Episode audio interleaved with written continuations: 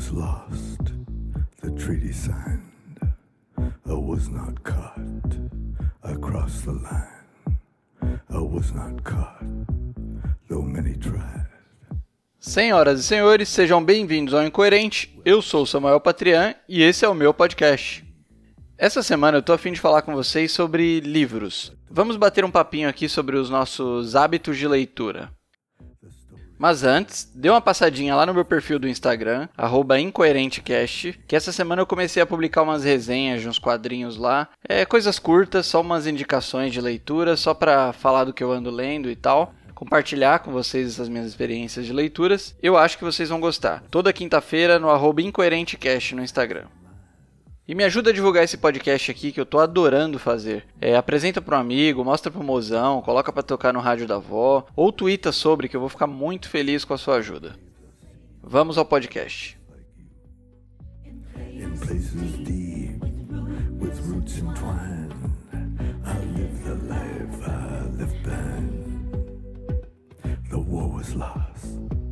The treaty signed.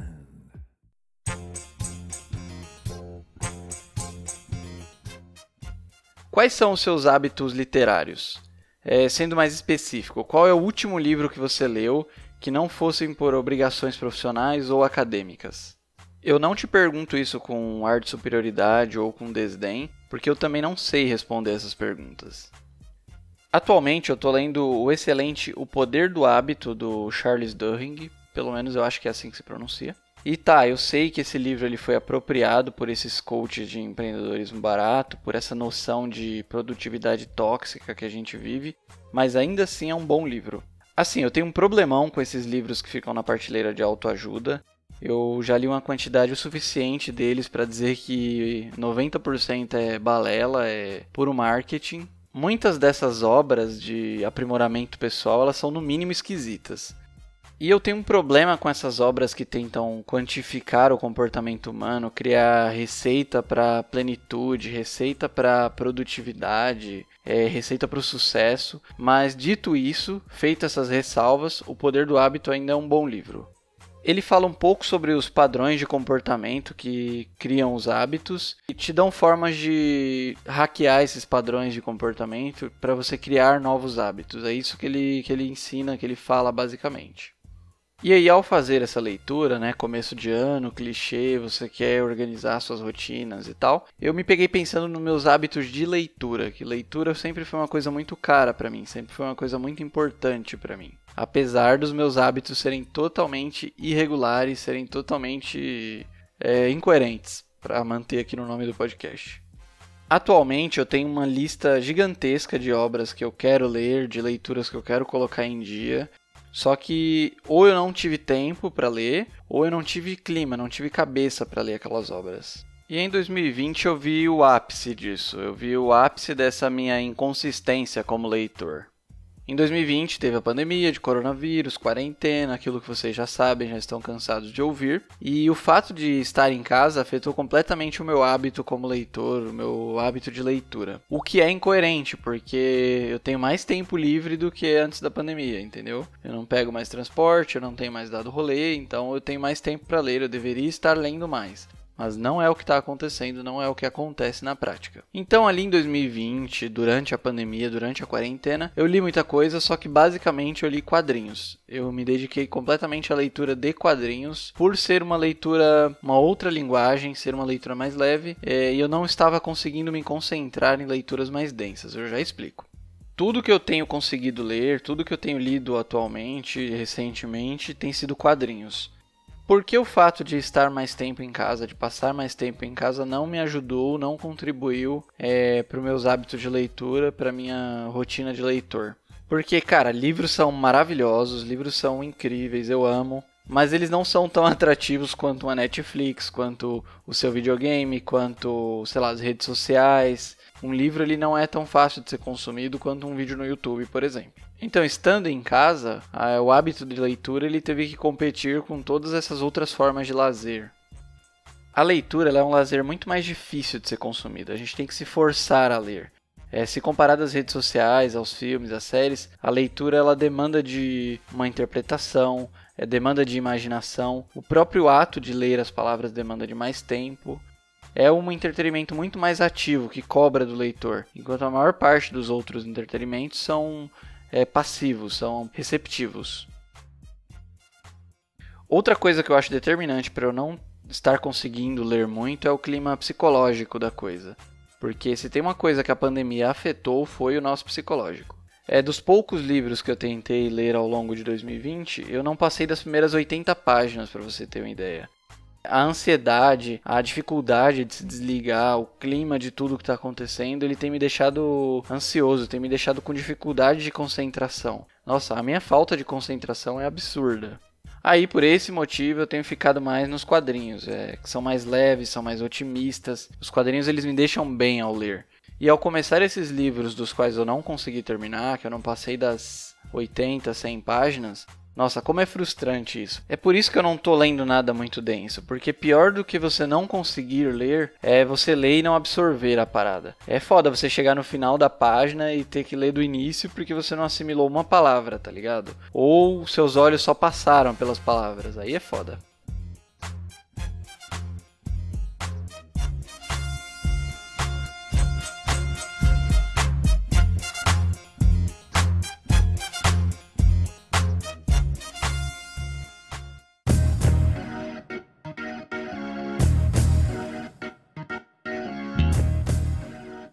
Isso me leva a um outro ponto desse meu raciocínio sobre os hábitos de leitura, que é a leitura dinâmica. Leia mil páginas em apenas 3 horas. Leia uma página em 10 segundos. Leia 40 livros por semana. Você já deve ter se deparado com esses cursos, tutoriais, vídeos que exaltam essa leitura dinâmica e que prometem ensinar essa técnica que vai fazer você ler muito mais coisa em menos tempo e tal. Eu entendo que é muito atrativo. Quem é que não gostaria de zerar todos os livros da lista em uma semana? É uma época que sobra conteúdo e falta tempo para a gente consumir tudo, então essas técnicas de leitura são muito atrativas. É uma época onde a informação ela está em ebulição constante, e a gente está tentando acompanhar isso e ficando maluco no processo. Mas a leitura dinâmica ela me parece bem problemática. Eu não julgo quem adota essa técnica, quem gosta dessa técnica. Eu entendo, eu acho muito atrativo, como eu falei, só que ela não serve para mim. Só passar os olhos pelas linhas, pelas páginas, eles não farão com que o leitor fique imerso no texto. A leitura dinâmica ela não vai deixar o leitor captar a intenção, captar a linguagem empregada em cada frase. É, a leitura dinâmica vai fazer com que a sutileza e o ritmo do texto seja totalmente perdido, entendeu? E aí vem um outro problema atual, uma outra mania atual, que é que mania que as pessoas têm de transformar a leitura em produtividade. Que mania que as pessoas têm de transformar lazer em produtividade. Por que, que você lê aquele livro de aventura que você gosta tem que ser algo produtivo? Para quê? É lazer, você não precisa transformar lazer em produtividade, tá ligado? E nessa parte é foda, nessa parte é o sujo falando no mal lavado, porque se eu tenho um problema, se eu tenho uma mania, é essa, de transformar lazer em produtividade. Quem me conhece sabe, eu sou o maluco das listas. Eu tenho lista de filmes para ver, tenho aplicativos de séries, tenho lista de livros, de quadrinhos. E apesar de estar tá tentando desapegar de alguns desses hábitos, dessa minha mania de transformar lazer em produtividade, eu gosto de consumir algumas coisas dessa forma. Eu gosto de consumir algumas coisas assim, com lista, é, numa ordem. Sei lá, é uma mania que eu peguei. Por estudar rádio e TV, eu vi essa obrigação de consumir tudo que surgia, de analisar, de ficar antenado nas produções, de analisar as novidades, de acompanhar tudo. E aí eu saí da faculdade de rádio e TV e continuei com essa porra dessa mania de transformar lazer em produtividade.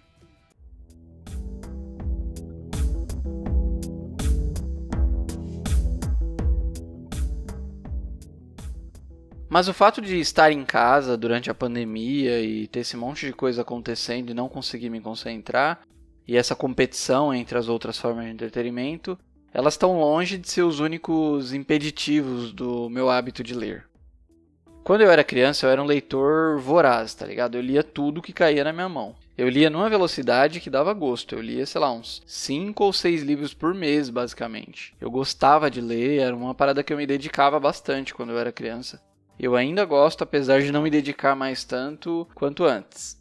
Eu sou da geração que pegou gosto pela leitura com Harry Potter. É, e apesar de eu nunca ter lido Harry Potter, eu não tenho preconceito algum com nenhuma forma de literatura, eu sempre li de tudo que caía na minha mão.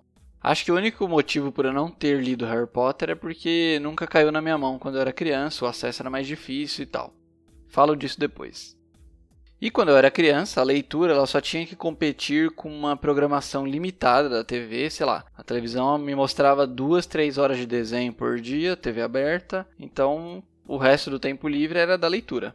Nossa, acho que o que eu mais li nessa época foi Sherlock Holmes e os livros do Pedro Bandeira. Eu devo ter lido todos do Pedro Bandeira, dos caras, era maravilhoso. E era assim, eu lia tudo que eu conseguia na biblioteca da escola, eu ia lendo. E lembrando disso, eu penso numa parada que dá muita saudade, que é era muito bom você pegar um livro e você não saber nada sobre ele, tá ligado?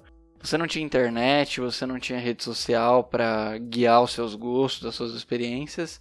Então você não pegava aquilo por indicação, por influência de alguém. Você pegava aquilo porque, sei lá, achou a capa bonita, gostou da, da sinopse atrás do livro, é, da contracapa, e você pegava e lia, era tudo novo para você. Hoje você pega um livro, você já sabe sobre o que é a história, quando ele escreveu, em que contexto ela foi produzida, já sabe ali quem são os personagens.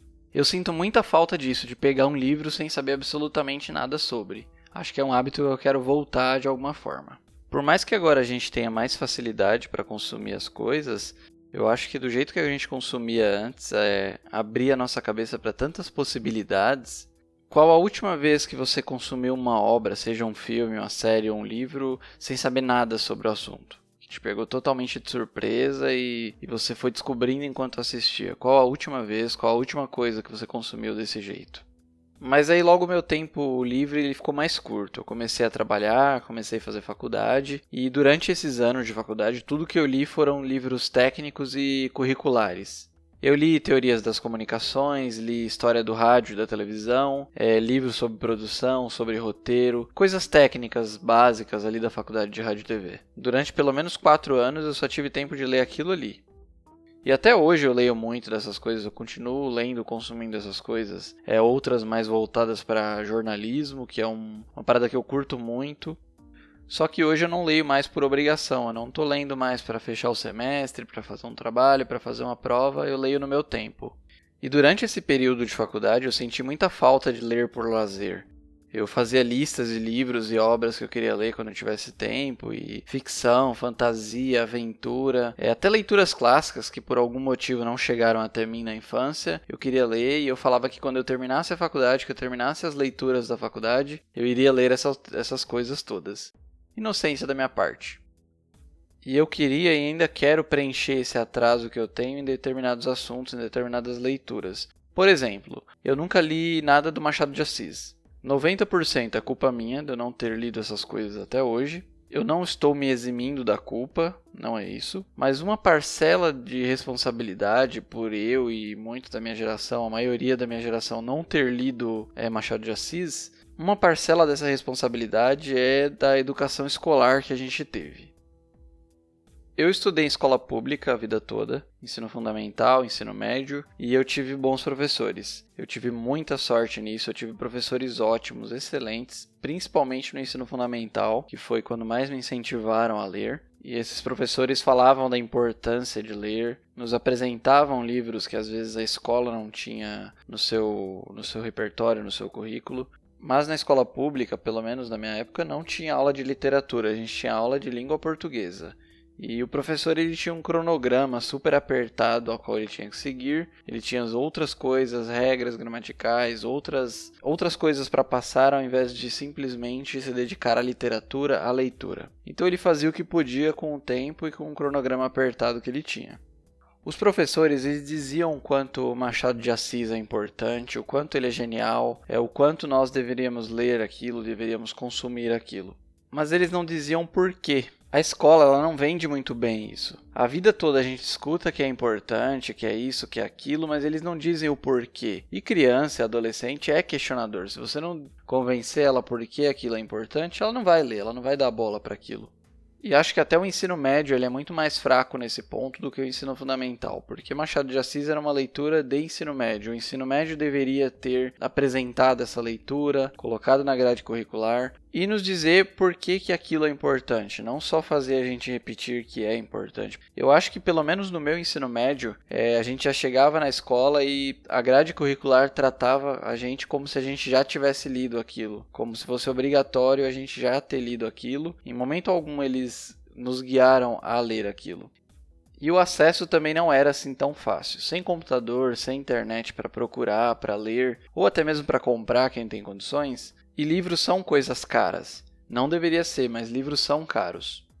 E as bibliotecas públicas não é divulgado para a gente como ter acesso, como utilizar. A biblioteca da escola era raridade a gente ir na biblioteca da escola porque não tinha nem funcionário para cuidar da biblioteca. É um problema político, é um problema social. Hoje deve estar tá pior ainda, com esse bando de filha da puta que odeia educação, deve estar tá pior ainda. Mas é como eu disse, 90% da culpa de não ter lido alguma dessas coisas é culpa minha.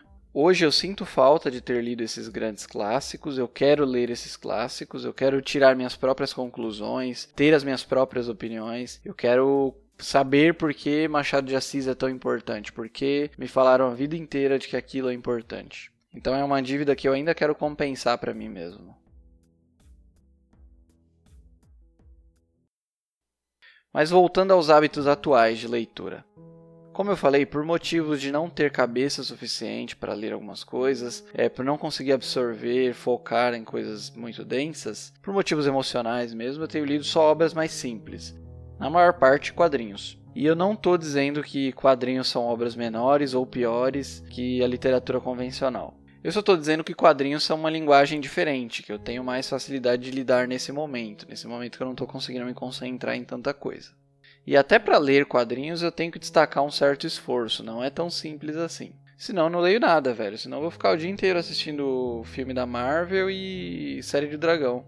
E aí eu desenvolvi algumas técnicas para conseguir ler uma quantidade satisfatória de quadrinhos por semana ou por mês e tal. De novo, eu quantificando o lazer, eu transformando o lazer em produtividade. Aqui do meu lado na minha mesa, enquanto eu gravo esse podcast, eu tenho uma pilha com nove volumes de Preacher, do Garth Ennis, que eu me comprometi a ler essa semana. Já faz muito tempo que está na minha lista de leitura e essa semana eu coloquei aqui em cima da mesa, deixei ele parado aqui para eu pegar e lendo. E eles ficam aqui na minha mesa, ficam aqui na minha cabeceira, atrapalhando mesmo, porque eles só vão para a estante quando eu conseguir ler todos eles. Então eu criei essa pilha de leitura e essa obra só volta para a estante depois que eu conseguir ler. Porque se tem uma coisa que eu fico extremamente triste e frustrado é ver umas obras na minha estante que eu ainda não tive tempo ou chance de ler. Nossa, eu me sinto um consumista desgraçado em ter comprado ou ter ganhado é, e demorar tanto para ler algumas dessas obras. Preacher, por exemplo, tá na minha estante há pelo menos um ano e eu só fui pegar para ler agora.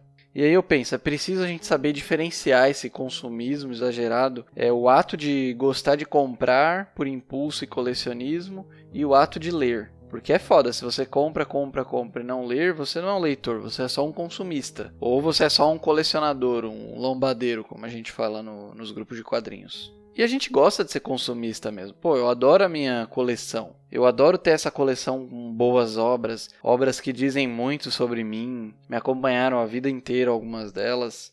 Mas eu gosto mais ainda da minha coleção quando eu consigo ler toda ela, quando eu sei que eu já li cada um daqueles livros da minha coleção, e é isso que eu estou tentando fazer. Ler cada um daqueles livros e gibis que estão na minha coleção, reler alguns deles. A leitura é uma parada tão rica, é uma parada tão importante para mim que com certeza eu quero dar mais atenção durante esse ano. Se a gente não lê, a gente vai perdendo essa capacidade de articular bem as ideias, é, até a capacidade gramatical mesmo, a gente perde a capacidade de escrever bem. E não é que a gente não lê, a gente lê o tempo inteiro. Mas a gente, como sociedade, a gente tem perdido essa capacidade de ler algo além das manchetes, além das mensagens do WhatsApp, além dos tweets de 300 caracteres. A gente se tornou uma sociedade de não leitores eu me incluo totalmente nisso, eu não estou me excluindo. E quando eu penso nisso, eu fico tão chateado. Nossa, eu acho que isso explica muito do lugar que a gente se encontra atualmente como sociedade. Mas e aí, quais livros você está lendo agora? E quais são aqueles que você já pegou para ler mais de uma vez, já tentou, mas não conseguiu terminar? Eu estou em dívida com o Guia do Mochileiro das Galáxias do Douglas Adams, que eu comecei e não terminei. Eu quero finalizar o Homens Difíceis, que é os bastidores da Era de Ouro da TV do Brett Martin. E Sapiens é um que eu nunca peguei para ler, mas que está na minha lista há muito tempo e eu acho que vai ser uma próxima leitura. Eu tenho, tá na minha meta de ler ainda esse ano. Dizem que é muito bom. Mas é assim que eu consegui retomar os meus hábitos de leitura, consegui retomar minha concentração de antes. Porque não basta só ler, eu quero ler e quero absorver a parada. O Incoerente fica por aqui. Siga o arroba IncoerenteCast no Instagram e vamos trocar uma ideia sobre leitura, sobre livros, quadrinhos. É, eu quero cada vez mais trazer esse tema aqui para o Incoerente. Então toda quinta-feira eu vou postar uma mini resenha de um quadrinho ou de um livro que eu li e que eu gostei lá no Instagram. Segue lá para acompanhar, dê a sua opinião, vamos trocar essa ideia. Até semana que vem, pessoal.